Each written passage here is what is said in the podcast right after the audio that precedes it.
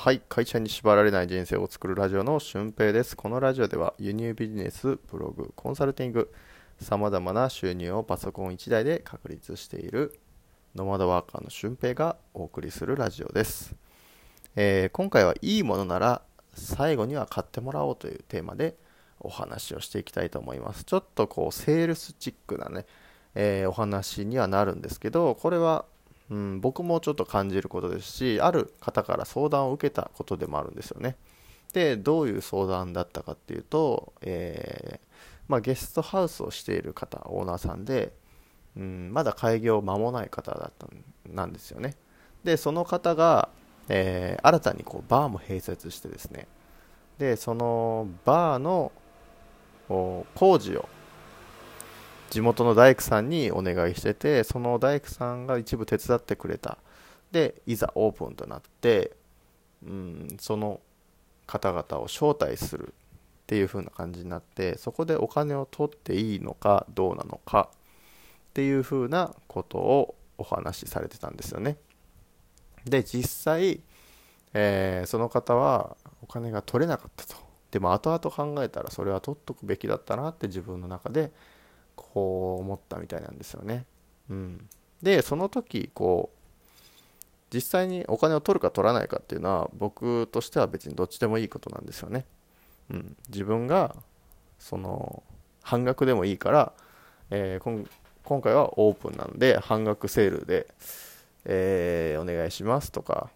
うんまあ気持ち程度ちょっとお金いただきたいんでっていうふうなことでもらってもいいし、えー、ちょっと試しでもうみんなに提供する価格で、えー、くださいと。まあ、バーなんでチャージ料はなしでいいんで、ドリンク代は絶対払ってくださいっていうような感じでお願いするのもいいし、その価格を提示するとか、えー、買ってもらうという作業っていうのは非常にこう商売する上ではめちゃくちゃ大事ですよね。うん。なんで、えー、僕もコンサルティングとかで自分の時間をえー、クライアントの方に提供してますしうんゲストハウスの取材についても、えー、ある意味自分の時間を使ってますよね。でしかもこう PR するという労力も一応かかってるわけですよ。で僕はこれをね好きでやってるしあの楽しみながらやってるんでそんなにこう仕事感っていうのは全然ないんですけどいざやっぱりやるってなると時間を使うんでそこに対してはやっぱりある程度お金っていうのは発生しないといけないのかなって最近こう思い始めてるんですよね。うん、最近というかまあちょっと前ですけど。はい、でその方の悩みとしては、えー、これがいくらですって言えないんですよねっていう風な自分でサービスしてて自分で価格を決めるものっていうのは、うん、確かにそのそのだけの価値があるのかっていうのは自分で決めないといけないわけですよ。うん、僕のコンサルティングにまるまるいくらかかるっていうふうなことは、えー、僕の口から言うんですけどその価値っていうのはその価値があるかどうかを作っていくのもまた自分なわけですよね。うん、だからそれだけ、えー、自分に自信を持ってやっている方っていうのもいますしいやこれぐらいの価値で提供してもいいのかなっていう風な感じで話をすると多分それって相手に伝わるんですよね。うん、なんで、えー、本当にこれのサービスで合ってんのかなって相手もなってくると思うんでもうその時は堂々と、えー、これぐらいかかりますとこれぐらいかかるんですけど僕は精一杯、えー、こうやって行くつもりですんでお願いしますっていう風なでそれがまあ払えないんだったら、まあ、別の人のところに行ってみてくださいっていう風なことを言えばいいと思うんですよ。うんでそれでこう損失してしまったって思うんだったらあの、まあ、どうしてもいいからねお客さんに会ってもらえばいいんですけど、まあ、やっぱりそこっていうのはタイミングでもありますから、うん、その価格の設定っていうのは非常に大切かなって思いますね。自分がやっぱり自信を持って、えー、その商品を売っていないとその商品っていうのはやっぱり売れないですよね。だから本当に自分がいいと思ってる。えー、僕は僕のコンサルティング絶対受けた方がいいですよって思うんですよ。うん、他の人に比べて安いし多分他の人に比べて手厚いサポートもしてるんで、うん、受けた方がいいよって思うんですよ。だからこうねお話相談とかも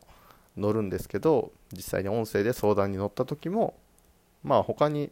この価格でやってる人は多分いないっすねって。このまあ僕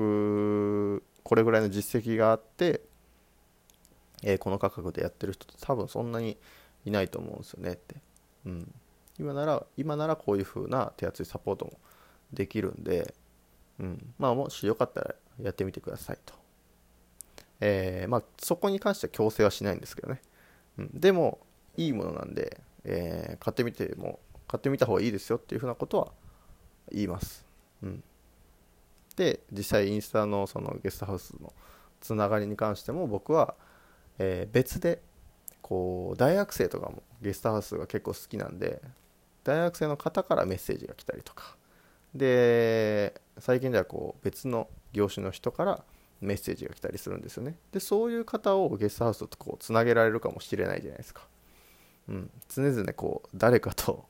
ねそこがつながんないかなって思いながらだからこうゲストハウスのオーナーを募集してますっていうところも、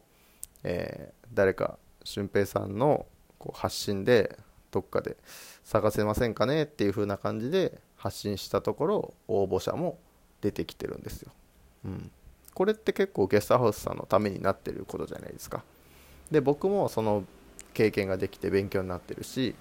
えー、それをすることによって僕のパーソナリティも広がっていくわけなんですよね。うん、っていうふうにこう自分がこういいって思うもの。ならどんどんどんどんそれは、えー、買ってもらった方がいいと思います、うん、でも自分が自信がないものを、えー、売るっていうことは必ずその結果は伴わないと思うんですよね、うん、でここのこう線引きっていうのは